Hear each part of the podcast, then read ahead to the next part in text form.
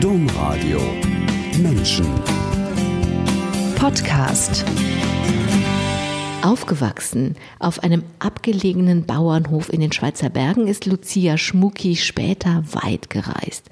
Nach Ghana und Äthiopien zum Beispiel, wo sie lange gelebt hat. Heute leitet die Steiler Missionsschwester in Mönchengladbach das TAC, also den Treffpunkt am Kapellchen. Ein Treffpunkt für arbeitslose und obdachlose Menschen. Über all das wollen wir heute reden, Schwester Lucia. Vielen Dank, dass wir Sie heute hier in Mönchengladbach besuchen dürfen. Schwester Lucia, um uns herum adventet es schon. Und Sie mögen den Advent und Sie mögen Ihren Namen.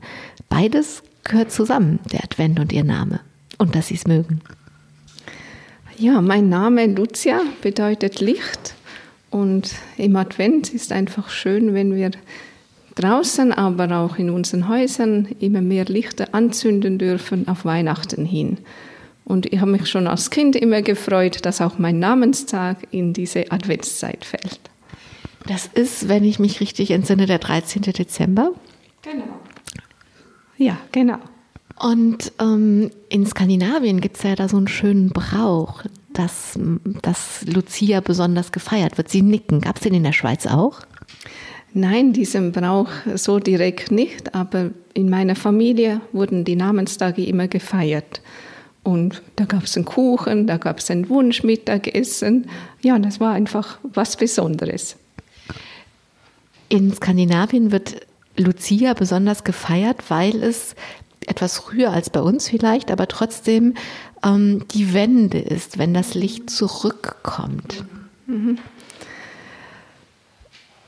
Ja, ich weiß, dass da diese Lichterbraut gefeiert wird und hängt mit dem früheren Kalender zusammen. Aber auch bei uns ist es eigentlich fast die dunkelste Zeit, die dunkelsten Tage. Und ich bin schon auch jemand, der sich sehnt nach Licht und liebt von dem her auch den Sommer mehr. Aber umso schöner finde ich einfach, dass wir so Lichter machen dürfen im Winter. Ihr Name, das Licht, ähm, was bedeutet das für Sie? Die hellen Sommertage und der Kerzenschein im Winter? Oder wofür, sicher auch, das haben Sie ja gerade schon gesagt, aber dieses Licht in Ihrem Namen, was, was bedeutet es Ihnen? Was ist das für Sie? Ja, ich bin natürlich in einer religiösen Familie aufgewachsen und für mich hat das schon eine Bedeutung auch von, vom Glauben her wir wissen nicht, wie Gott aussieht, aber für mich ist ein starkes Zeichen auch Licht ähm, für Gott. Ein, ein Ausdruck von etwas Göttlichem und etwas Göttlichem in jedem Menschen, in mir auch. Alles Gute. Ähm, ja, das verbinde ich oft mit Licht. Wir sitzen hier in Ihrem Wohnzimmer. Das ist ein ein heller Raum. Von rundherum gibt es Fenster und direkt an der Straße, hier sind ganz einfache, schöne Möbel drin. Wozu gehört dieses Wohnzimmer? Ich habe eben gesagt, Sie leiten den als Steiler Missionsschwester den Takt, das oder das Takt, da sprechen wir gleich noch drüber, aber wozu gehört erstmal dieses Wohnzimmer? Ja, wir Steiler Missionsschwestern leben hier im Tag, im Treff am Kapellchen. Wir sind eine Schwesterngemeinschaft von sechs Schwestern hier. Seit gut zwei Jahren ist auch unser Hauptsitz von der deutschen Provinz hier, sprich das Provinzialat. Und ja, das ist einfach das Wohnzimmer von uns Schwestern, wo wir essen, wo wir aber auch sonst wir als Gemeinschaft zusammensitzen, uns austauschen, auch Bibel teilen, Glaubensgespräche haben, Besucher empfangen. Das ist so der offene Raum für alle. Aber das sieht, das ist einfach ein Wohnhaus. Also deswegen sage ich auch Wohnzimmer. Also man, das ist kein Kloster, es ist nicht abgelegen, es ist wirklich direkt an der Straße. Also es ist ähm, und trotzdem sagen sie, es ist der Hauptsitz, also nicht weit von hier. Direkt hinter der niederländischen Grenze ist ja steil das große Mutterhaus. Das ist irgendwie so das, der Gegenentwurf dazu. Dann hat man große Kirchen, weitläufige Parks, Schwesternheime und so weiter. Aber hier sitzt das Provinzialiat in einer ganz normalen Wohnung. Ja, so ist das. ähm, Ja, die Zeit hat sich auch geändert für uns als Ordensgemeinschaft. Wir leben hauptsächlich in kleineren Gruppen zusammen. In den größeren Häusern, die wir auch haben, von früher sind eher die älteren Schwestern, die auch Pflege bedürfen, oder es sind Bildungshäuser angeschlossen, Tagungsbetrieb. Und ansonsten sind wir an Orten wie hier, an der Straße, mitten unter den Menschen, das ist uns auch wichtig und die Hauptaufgabe als Missionsschwestern bei den Menschen zu sein. Wenn ich so rechts über die Schulter durch das Fenster schaue, dann sehe ich kleine Türmchen. Und diese Türmchen, also ich muss mich schon ein bisschen strecken, weil die sind schon weit hoch oben, sind, stehen oben auf einem Kapellchen, Brandskapellchen, was man sollte sich nicht täuschen. Ich finde das eher eine kleine Kirche als ein Kapellchen, aber gut. Was hat es mit diesem Kapellchen auf sich? Und so heißt ja auch das ganze Treffpunkt, das ist jetzt, wo wir hier wohnen, am Kapellchen. Das sieht man durchs Fenster. Ja, dieser Ort hier und dieses Kapellchen auch, das wird wirklich im Volksmund Brandskapellchen genannt. Das geht auf den Franz Brands zurück. Das ist ein Textil Besitzer von Mönchengladbach Anfang des 19. Jahrhunderts, der diese Kapelle erbaut hat, äh, in Andenken an seinen Sohn, der an Tuberkulose gestorben ist.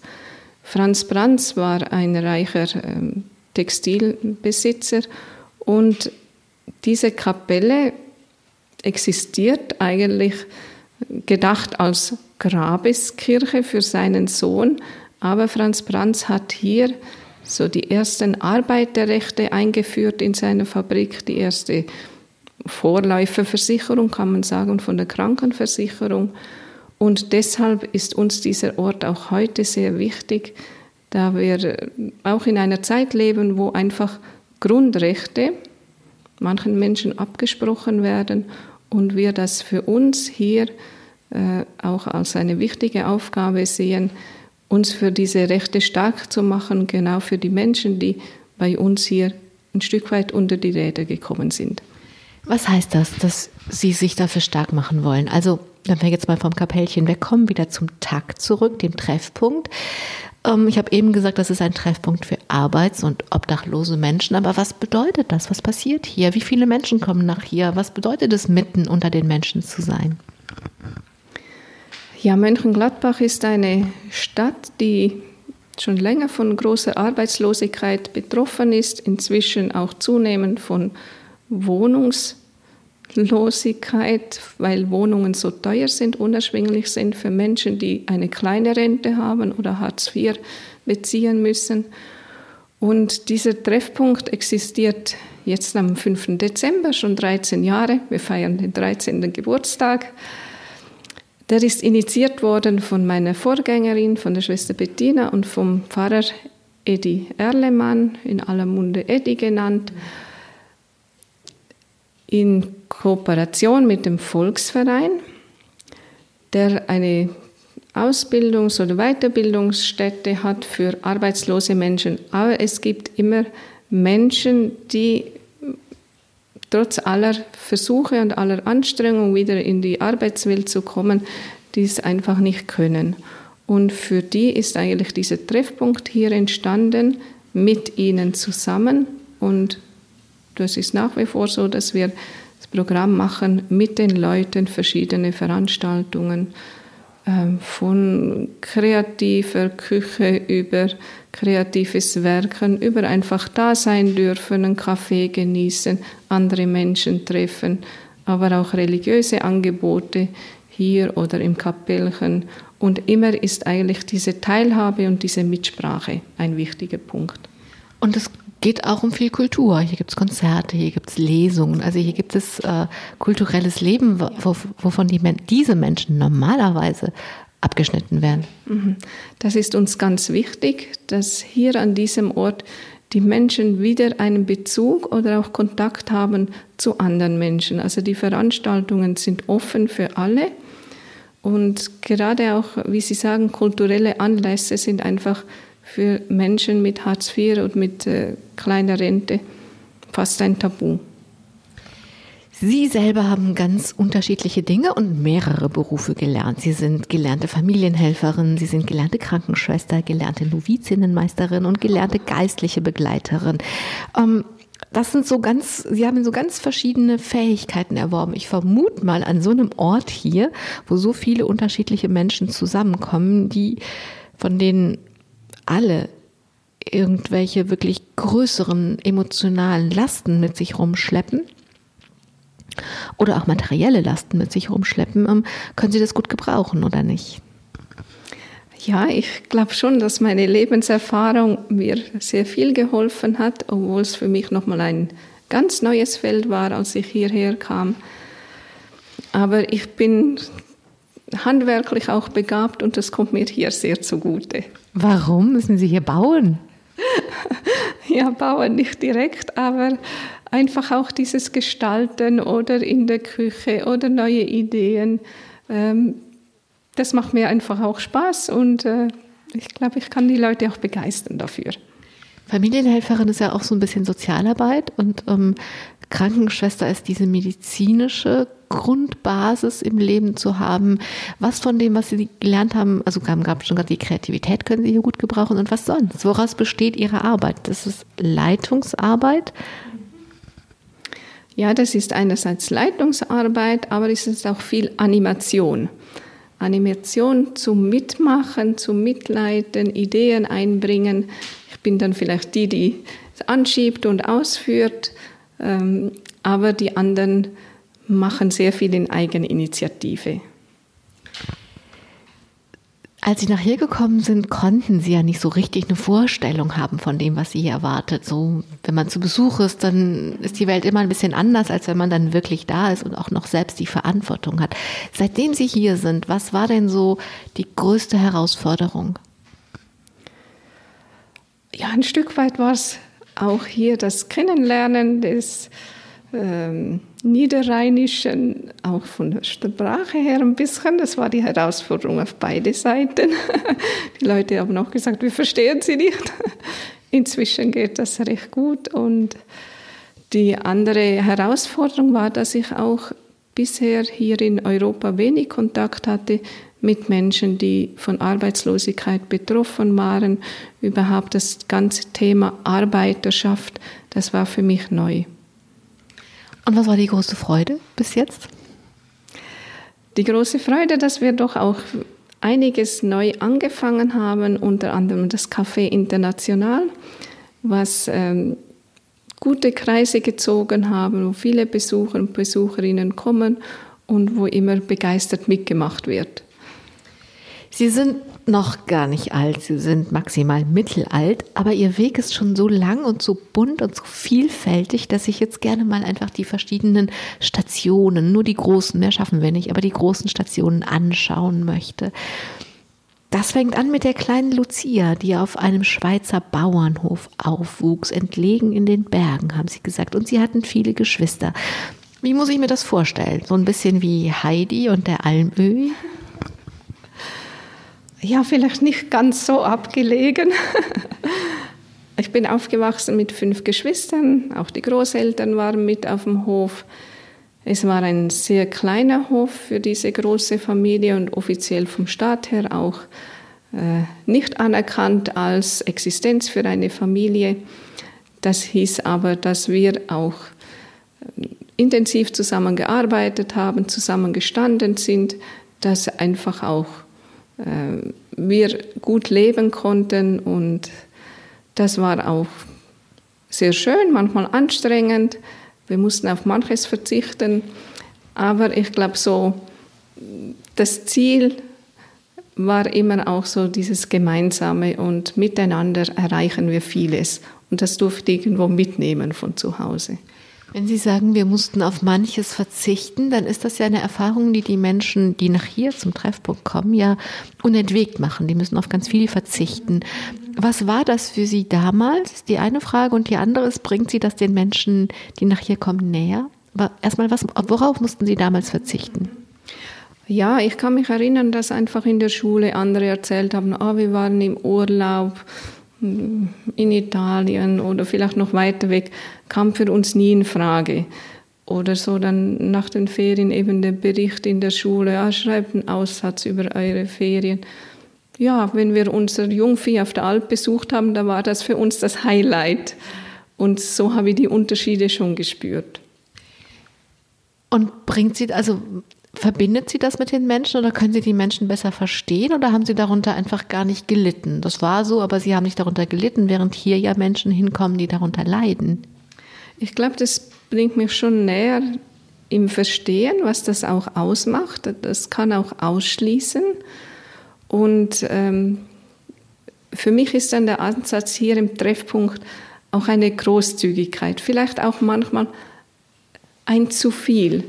Aber weil die Menschen gerade daheim oder in ihrem alltäglichen Leben oft verzichten müssen, dann soll das hier auch so ein Ort sein, wo ich mal genießen kann, wo ich mal aus der Fülle schöpfen kann. Sie sind mit 16 von der, haben mit 16 die Schule verlassen. Lag das daran, dass kein Geld da war, dass Sie weiter zur Schule gehen hätten können oder wollten Sie nicht? Also es war das normale Alter eigentlich für den Schulabschluss. Da es eine sehr ländliche Gegend war, kam eigentlich nichts anderes in Frage, als danach einen Beruf zu lernen, also mehr auf diese praktische Schiene. Für ein Gymnasium hätten wir weiter weggemusst und das war eigentlich nicht normal in unserem Dorf. Haben Sie das mal bedauert später? Sie sind eine kluge Frau und es wäre ganz selbstverständlich heute, dass Sie zum Gymnasium gehen.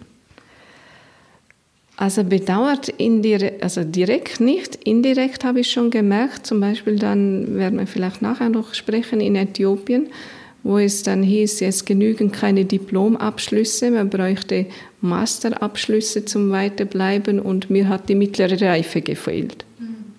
Also später ist es zum Thema geworden. Aber damals war es eben normal in diesem Umfeld, dass man mit 16 die Schule beendet. Sie sind noch ein Jahr dann trotzdem weiter, so ein, ein Wartejahr, heute würde man sagen Gap hier. ähm, noch ein Jahr weiter sind, mussten sie geparkt werden, weil sie erst mit 18 ihre Ausbildung anfangen konnten. Und dann waren sie in einer Internatsschule, die von Schwestern geleitet wurde. Das könnte man denken, sie sind heute Schwester und mh, mm, haben da eine gute Erfahrung mit Schwestern gemacht, aber so war es nicht. Ja, die Erfahrung mit diesen Schwestern war schon speziell. Also ich, es war mir nicht fremd, weil ich habe eine Tante, die auch Ordensschwester ist. Und äh, die haben wir immer heiß und innig geliebt. Die kannte ich zwar nur von Besuchen her, aber dann in dieser Westschweiz waren die Schwestern sehr streng mit uns jungen Frauen, mit den Internatsschülerinnen. Alle Wege wurden beobachtet, äh, kein Schritt aus dem Haus, außer dass die Schwestern mitgingen. Und das war für mich schon irgendwie sehr komisch, einengend. Ähm, ich habe mir gedacht, wenn ich zur Kirche gehöre, schenke ich auch den Menschen Vertrauen. Und das war für mich so diese schwierige Erfahrung. Also das Schwierige war, dass es äh, so viel, so wenig Vertrauen gab und so viele einengende Regeln und auch die Art wahrscheinlich, wie die Regeln eingehalten werden mussten oder überprüft wurden. Ja, es war einfach viel Kontrolle. Auf dem Hof, auf dem Sie groß geworden sind, Sie haben gesagt, es gab noch fünf Geschwister, kam ab und an ein neues kleines Geschwisterchen und wollte auf die Welt. Und wenn dann diese kleinen Geschwisterchen im Anflug waren, dann kamen Familienhelferinnen auf den Hof und haben ihnen geholfen. Und das fanden Sie, also diese jungen Frauen fanden Sie unglaublich attraktiv und, und cool und und so wollten sie auch werden. Warum? Was war denn so anziehend an einer Familienhelferin? Ja, die Frauen, die haben sich so eingelassen auf unsere Familie. Die waren so mitten unter uns. Die hatten auch mal Zeit zum Spielen. Das war für mich so der Unterschied. Vielleicht so meine Mutter, die dann doch auch mit vielem anders beschäftigt war als diese jungen Frauen und haben mal gebastelt mit uns. Und die eine Weiße, die hat äh, andere Kuchen gebacken, was Neues. Ja, und das hat mich fasziniert an diesen. Und dann gleichzeitig kamen sie aufs Feld und haben mitgeholfen und alles so selbstverständlich. Das hat jedenfalls den Wunsch geweckt, das selbst auch zu machen. Und dann sind Sie mit 18 dann in die Ausbildung zur Familienhelferin gegangen. Wo war diese Ausbildung oder wie sah das aus? Ja, diese Ausbildung war in der Innerschweiz. Der Ort hieß Melchdan, also abgelegener als meine Heimat, ganz in den hohen Bergen. Das war richtig toll, in der Nähe vom Bruder Klaus, wer das kennt. Ja, das war ein Internatsbetrieb und wir waren 24 junge Frauen, die diesen Beruf lernen wollten. Und es waren zwei Jahre aufgeteilt in Blockkurse, nur Theorie und dann aber auch Praktikas in Familien, in Krankenhäusern und in einem Altenheim. In diesen zwei Jahren haben Sie viel nachgedacht. Sie waren jetzt alleine auf sich gestellt, groß, erwachsen, vom Hof der Eltern runter, aber Sie haben viel nachgedacht. Und bei diesem Nachdenken ist Ihnen eine Szene aus diesem Internatsjahr nicht aus dem Kopf gegangen. Und zwar war das eine Szene, in der Sie mit jungen Schwestern zusammengearbeitet haben. Was, was war das? Also was war die Szene und warum hat sie das nicht losgelassen? Ja, dieses äh, Internatsjahr war ja eigentlich keine gute Erfahrung, doch während den Sommerferien durften wir eine Studienreise machen nach Paris, nach Frankreich, dann auch in das Gründungshaus von diesen Schwestern und dort war die Begegnung mit den jungen Schwestern. Das war nach einer Feier und die waren äh, drei, vier Jahre älter als ich und das hat für mich einfach die Frage geweckt, warum machen die das? Warum gehen die einen solchen Weg? Die könnten doch mit ihrem Leben was Sinnvolleres anfangen. Und ja, diese Frage wurde nicht beantwortet. Mit dieser Frage bin ich einfach auch von dieser ähm, von diesem Einsatz in der Westschweiz, also von diesem Internatsjahr zurückgekehrt und die Frage blieb. Und die Frage blieb auch während dieser Ausbildungszeit, wo ich dann auch die Steiler Missionsschwestern kennengelernt habe in einem Praktikum in einem Altenheim und wo vielleicht diese Frage nochmal neu aufkam, weil ich da Schwestern anders erleben durfte. Nämlich wie? Ja, die Schwestern waren sehr offen. Ich wohnte da auch in diesem Altenheim, hatte ein Zimmer und für mich war dann noch so die Erfahrung von der Westschweiz da. Hm, du musst einfach immer sagen, wohin du gehst und so. Und dann haben mir mal eine gesagt, wie du deine Freizeit gestaltest, das ist deine Sache. Wenn du da bist zu den Arbeitszeiten, das passt. Und das war für mich dann schon, aha, es ist auch was anderes möglich. Und vor allem der Umgang von den Schwestern miteinander, die als internationale Gemeinschaft zusammengelebt haben, hat mich einfach fasziniert. Es waren Schwestern aus Deutschland, Italien, Österreich und Niederlande zu dieser Zeit in der Schweiz. War die Faszination, dass es eben vier Nationen waren oder was war genau die Faszination? Nein, die Faszination war, dass die Schwestern trotz aller Unterschiede und Herkommen von unterschiedlichen Ländern so an einem Strick ziehen dass sie ein gemeinsames Ziel haben und ähm, wenn ich jetzt auch nicht mit ihnen gelebt habe, aber bei der Arbeit einfach gemerkt habe, die Schwestern haben da eine Einigkeit, die, die gehen zusammen. Es gab auch Meinungsunterschiede, aber ich habe gedacht, ja, die, die wissen, was sie wollen. Sie wussten noch nicht, was sie wollten, denn Sie hatten ein ganz, ganz großes Ziel und das war Mutter werden. Das war die Vorstellung vom Leben. Sie sind aber nicht Mutter geworden. Ja, ich wusste noch nicht, was ich wollte. Das war mein Traum und das war ein Traum, den ich wohl allen erzählt habe. Ich will Mutter werden. Das hat mir meine Mutter immer erzählt. Wenn man mich gefragt hat, dann war das mein Traum und Ideal und hätte ich mir auch gut vorstellen können. Wollte immer eine Familie mit mindestens vier Kindern. Ich dachte, oh, Bäuerin würde mir auch gefallen.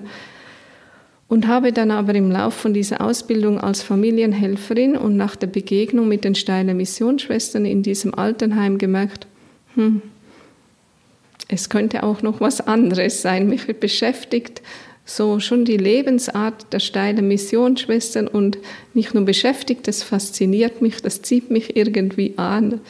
Aber ob es jetzt das Richtige ist, wusste ich lange noch nicht. Und Was hat dann den Ausschlag gegeben? Weil Sie sitzen mir ja als Steiler Missionsschwester gegenüber. Ja, nach diesem Praktikum bei den Steiler Missionsschwestern in diesem Altenheim habe ich dann meine Ausbildung gemacht als Familienhelferin, habe da auch gearbeitet im Beruf, bin dann aber öfters bei freien Tagen hingefahren, habe Aushilfe gemacht im Altenheim, habe mal ein Wochenende mitgemacht zu einem religiösen Thema, Advent oder Pfingsten oder dann auch mal so Mitlebezeit. Und das hat sich dann irgendwo auch für mich bestätigt und ich ein Stück weit einen Frieden gefunden, jedes Mal, wenn ich dort war. Und irgendwann war mal mein Herz so weit, dass ich gemerkt habe, ich muss jetzt einfach ausprobieren. Das haben Sie gemacht. Sie sind in den Orden eingetreten. Sie haben die Ordensausbildung gemacht und aus dem Ausprobieren ist eben geworden, dass das Ihr Weg ist. Was hat das denn mit diesem tiefen Mutterwunsch gemacht? Ist der einfach weggegangen oder? Ja, das war natürlich schon auch lang ein Ringen und eine Frage, so diese Sehnsucht, Mutter zu sein, so jetzt im üblichen Sinn nicht erfüllen zu können, nicht leben zu können. Das waren schon Prüfjahre auch. Aber ich habe gemerkt, der Auftrag als Steine Missionsschwestern, das Leben in der Gemeinschaft, der, so diese, ich sage jetzt dieser Ruf, der sitzt einfach auch so tief und so fest in meinem Herzen, dass, dass nach der Probezeit im Orden, nach Postulat Noviziat für mich dann auch klar war, nein, ich will diesen Weg weitergehen als Steiner Missionsschwester. Und ist es auch geblieben, als Sie dann später älter wurden? Also ähm, ich kenne das von vielen Frauen, die entweder einen, einen, starken Wunsch hatten, Mutter zu werden oder es gar nicht hatten, aber irgendwann, wenn wir dann alle so 40, 45 Jahre alt werden und merken, jetzt ist es passiert oder es ist nicht passiert und es wird auch nicht mehr passieren, dann ist das manchmal mit großem Schmerz verbunden. Ähm, hat diese Entscheidung getragen oder hat sie das später im Leben nochmal eingeholt? Ja, das hat mich immer wieder mal eingeholt. Zum Beispiel auch als meine Geschwister geheiratet haben, dann so den ersten Neffen auf dem Arm hatte, dann habe ich das schon auch nochmal als Schmerz empfunden und gedacht, ja, meine Entscheidung ist anders, aber ich spüre diesen Schmerz. Und ich glaube, das ist auch gut und richtig, den immer wieder zu spüren. Und dann gab es noch ähnliche Erfahrungen, ein bisschen anders, aber auch in Äthiopien. Und ja, ich glaube, es gehört dazu und es zeigt einfach auch etwas von Lebendigkeit. Ja, es, ist, es gibt keine Entscheidung, die keinen Preis bedeutet. Das gibt es einfach nicht. Und die Frage ist, glaube ich, nicht, ob man, ähm, ob eine Entscheidung einen Preis kostet sondern ob es sich richtig anfühlt, diesen Preis zu zahlen. Mhm. Ja, ja. Sie, an die Stelle des Muttertraums ist ein neuer Traum gekommen. Sie haben nämlich dann gesehen, dass in ihrem Orden ähm, Krankenschwestern gearbeitet haben und das war, es, es erschien wie so ein, ein neuer Horizont und sie haben sich den erstmal nicht zugetraut. Ja, Krankenschwester, das war schon vor meinem Ordenseintritt ein kleiner Traum. Meine Mutter hat damals gemeint, ja, lern doch Krankenschwester, vielleicht ist dann das ganze Thema Kloster auch weg.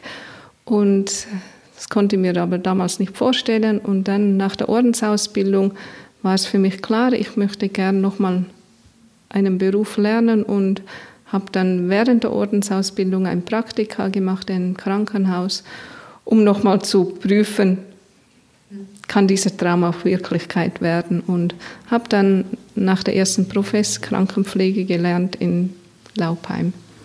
Das ist auch, ähm, wenn ich Ihnen so zuhöre, was Besonderes von Ordensgemeinschaften, dass, weil es die Gemeinschaft gibt, die einen trägt, dass man einfach seine beruflichen Entscheidungen zum Beispiel erneuern, überprüfen kann. Und das, also es ist ja sonst schwer im Leben, nochmal eine zweite oder eine dritte Ausbildung zu machen.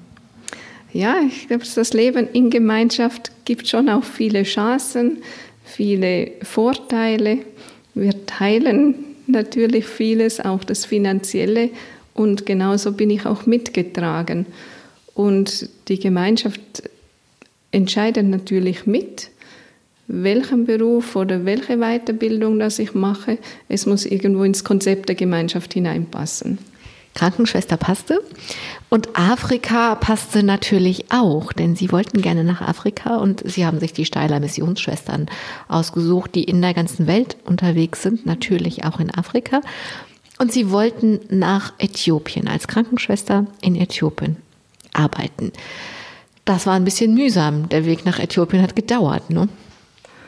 Ja, ich hatte nach der Anfrage von unserer Generalleitung ungefähr drei Jahre, drei Jahre Wartezeit, bis ich dann wirklich einreisen konnte nach Äthiopien, weil ja, Äthiopien ist einfach auch politisch noch ein schwieriges Land, war unruhig und sehr viel mm, im Umbruch, damals auch mit Kirche und mit Anerkennung von Projekten vom Staat her über die Kirche und an diesen Projekten hingen die Einreisebewilligungen und da wurde so oft was geändert, dass sich dann letztlich eben drei Jahre hingezogen hatten.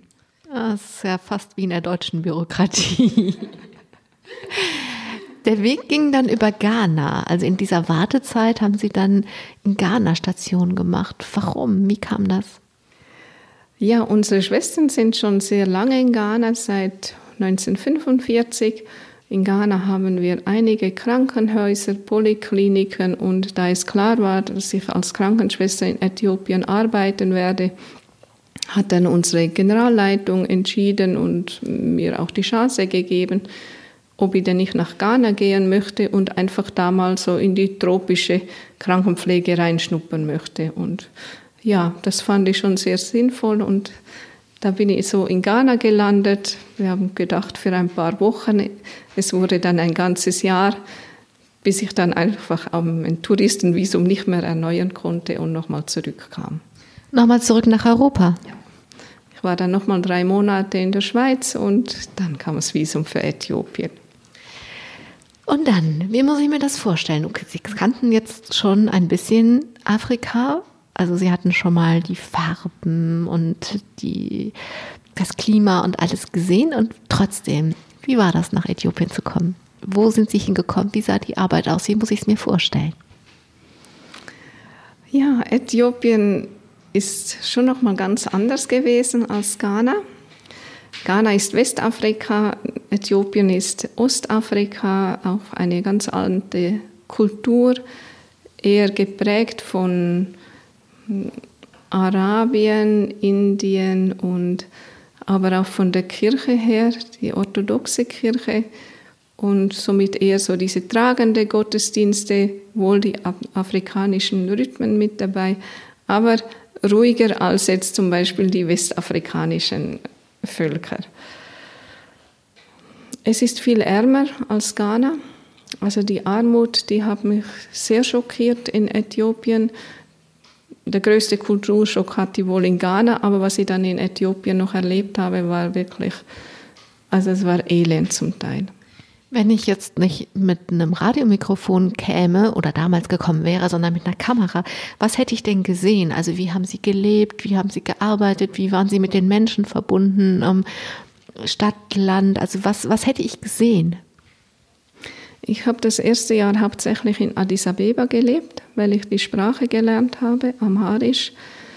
Habe da bei den Consolata Patres in einem kleinen Extrahaus gewohnt, weil wir selber noch nichts hatten in der Hauptstadt.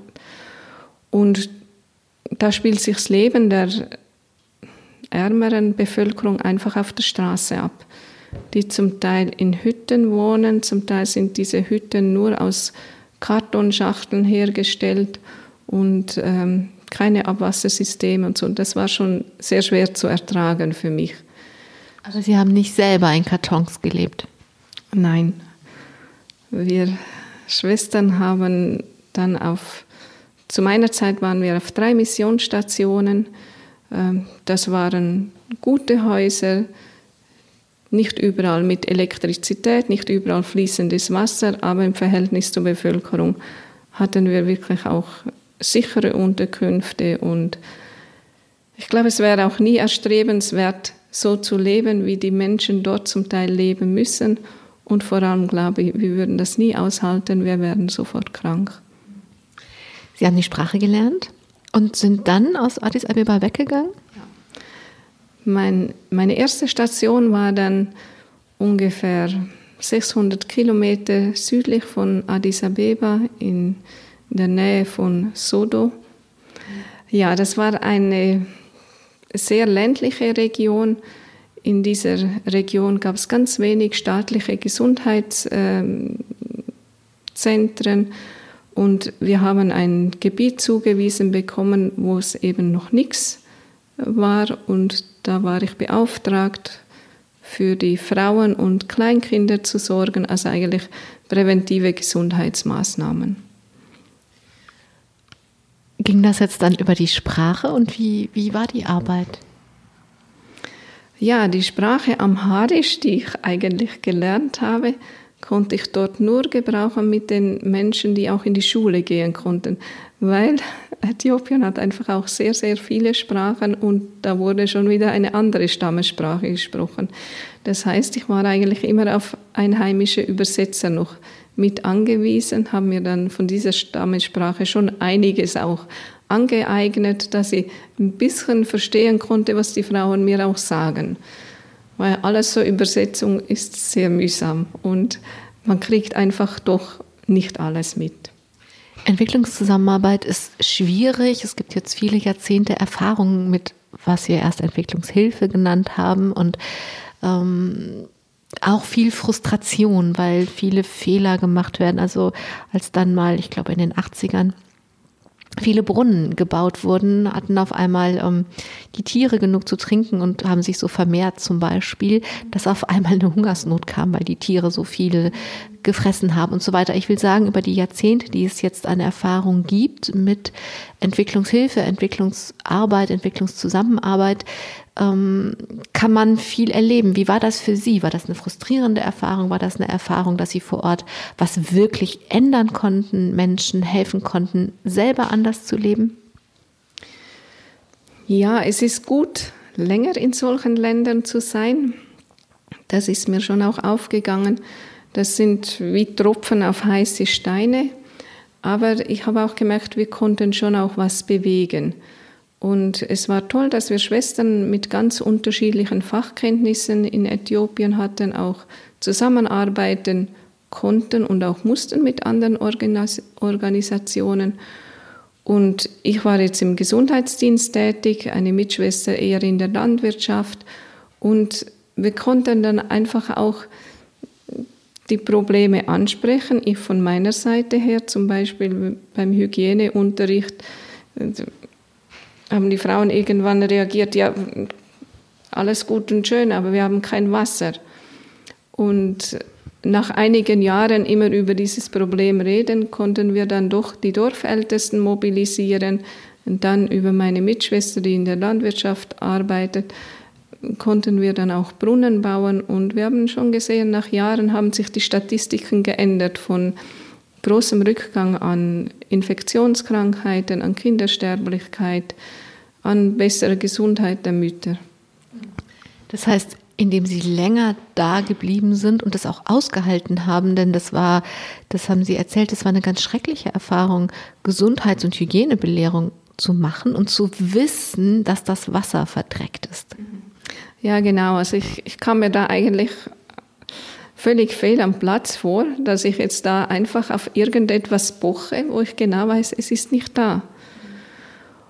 Und trotzdem musste ich so für mich diese Diskrepanz und diesen Schmerz aushalten, vielleicht auch so, um den Menschen Zeit zu geben, in ihrem Denken und in ihrer Struktur, bis halt der richtige Moment da war. So, und jetzt sind genug Initiativen und Kräfte da, dass wir es gemeinsam anpacken. Dass es eigentlich dann ein Projekt von diesem Dorf wurde. Und das war dann unsere Erfahrung auch und die, die Verantwortung den Frauen übergeben für diese Brunnen, dass die auch sauber gehalten wurden und dass das Wasser gerecht verteilt wurde.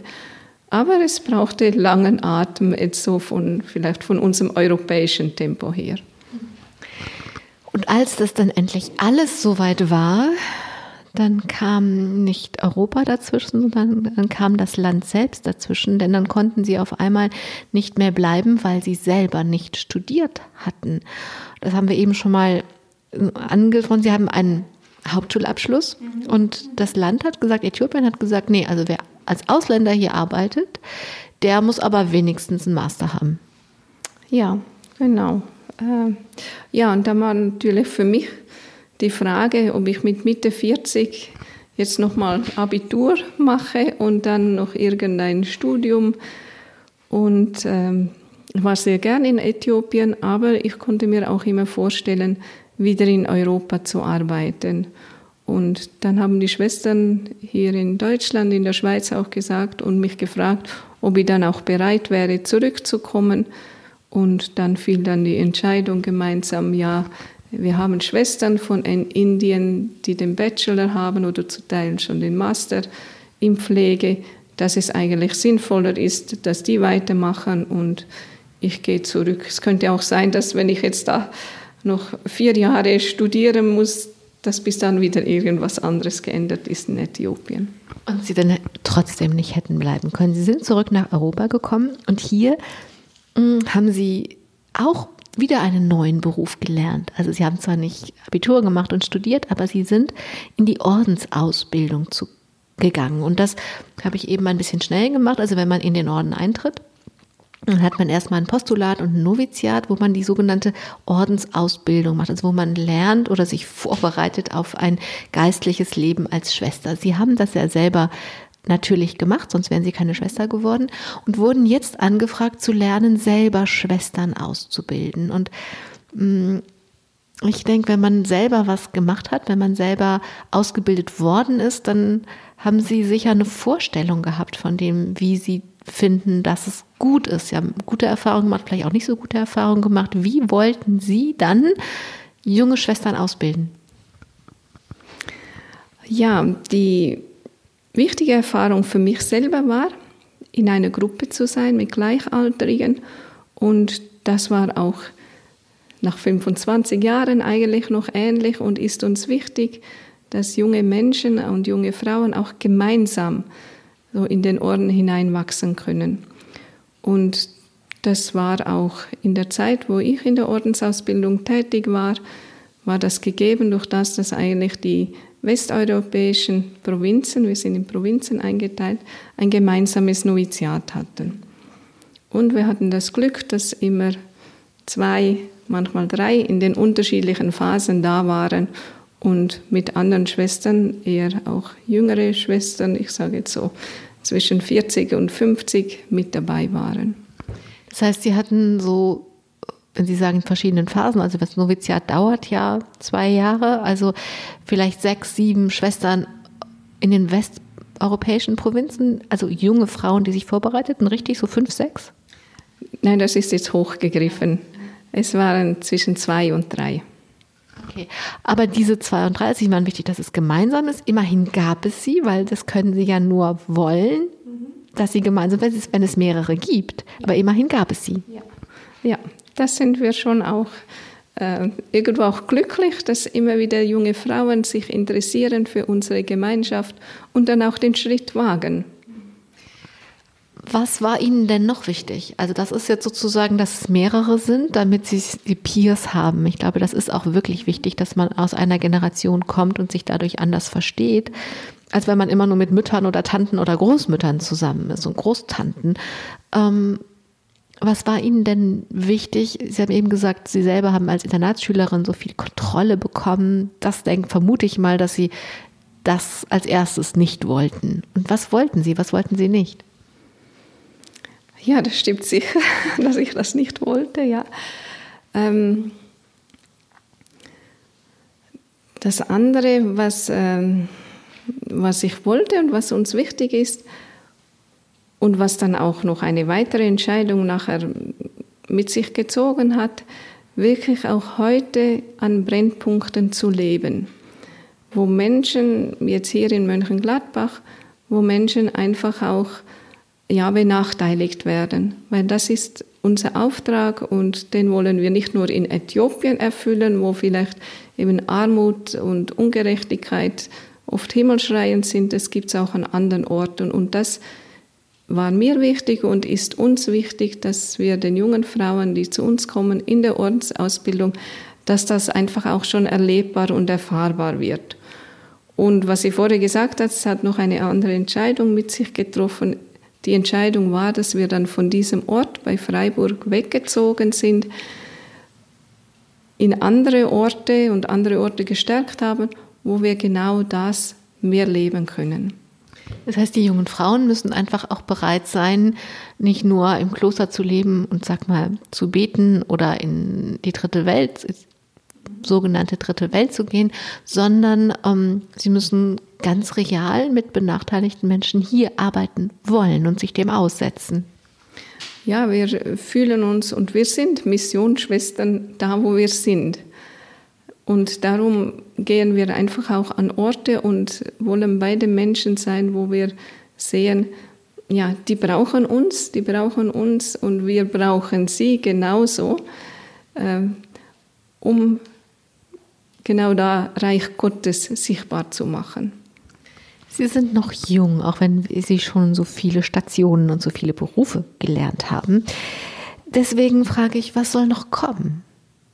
Was wünschen Sie sich? Was soll in Ihrem Leben noch passieren? Ja, also vielleicht ein einfacher Wunsch, der ist nicht in meiner Hand, aber das ist schon, dass, dass mir auch so weiterhin Gesundheit geschenkt wird, um unseren Auftrag auch weiterhin tatkräftig unterstützen zu können und mitgestalten zu können. Und ich hoffe, dass das jetzt auch noch eine Zeit lang hier in Mönchengladbach sein kann. Und ja, wir wissen nicht, wir stehen auch zur Verfügung für andere Aufgaben innerhalb der Gemeinschaft, für andere Orte.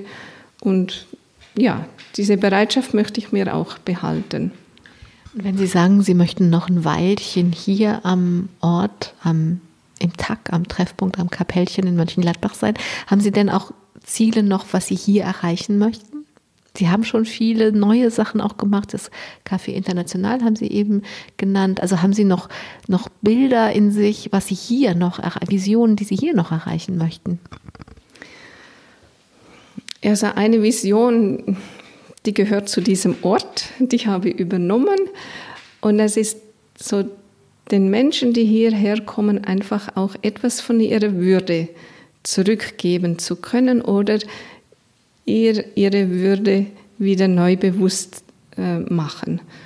Und wir hatten ganz, ganz tolle Projekttage vor einigen Wochen in Stein, wo ich weiß nicht, vielleicht war ich die Begeisterte nachher, wo ich einfach gemerkt habe, oh, da ist so viel passiert in diesen Menschen. Die sind nach drei Tagen einfach so anders zurückgekommen. Und das war für mich ein Highlight. Und ich denke, ja, es ist ganz wichtig, solche Highlights, solche besonderen Tage auch hier ähm, zu initiieren. Das braucht Kraft, das braucht Energie. Aber die Früchte sind einfach toll und ich hoffe, dass mir das gelingt für die nächsten Jahre. Jetzt strahlen Sie noch mehr aus Ihren blauen Augen, als Sie sowieso schon die ganze Zeit strahlen. Aber was haben Sie denn da gesehen? Was haben Sie denn da beobachtet? Was, wo Sie sagen, die Menschen sind so anders zurückgekommen. Ja, was ist denn passiert? Was, was hat sich denn geändert? Dass einfach Menschen wieder aufgestanden sind, dass sie gemerkt haben, oh, ich bin jemand, ich kann auch etwas. Und ich habe Fähigkeiten, die sind zwar oft nicht abgerufen worden und ich bin gerade in der Arbeitswelt immer weggeschoben worden oder vielleicht schon von zu Hause her. Ja, das kannst du nicht. Und, und in diesen Projekttagen, wir haben ganz unterschiedlich gearbeitet, auch kreativ, da waren einfach so viel A- und O-Erlebnisse und, oh, und ich bin angenommen und ich kann es sogar genießen und ich bin in einem Bildungshaus und ähm, das waren so viele Erlebnisse für diese Menschen, wo sie einfach auch nachher, wo sie jetzt immer noch davon reden und schon wieder fragen, und was gibt es nächstes Jahr? Schwester Lucia, dann wünsche ich Ihnen, dass Sie noch vielen Menschen ihre Würde ein Stück zurückgeben können, dass sie selber ihre Würde fühlen können, weil das ist es ja eigentlich, worum es geht. Und dass sie noch eine Weile hier bleiben können und dass sie gesund bleiben, um so tatkräftig weiter Menschen mit ihrer Würde zu verbinden. Ich danke Ihnen für die Zeit, die Sie uns geschenkt haben. Ich danke allen, die eingeschaltet haben und zugehört haben. Am Mikrofon war Angela Krumpen und ich hoffe, dass diese funkelnden Augen von Schwester Lucia bis zu Ihnen gefunkelt haben und Sie inspirieren, selber irgendwo ein bisschen mehr Würde zu, zurückzugewinnen. Domradio Podcast. Mehr unter domradio.de slash podcast.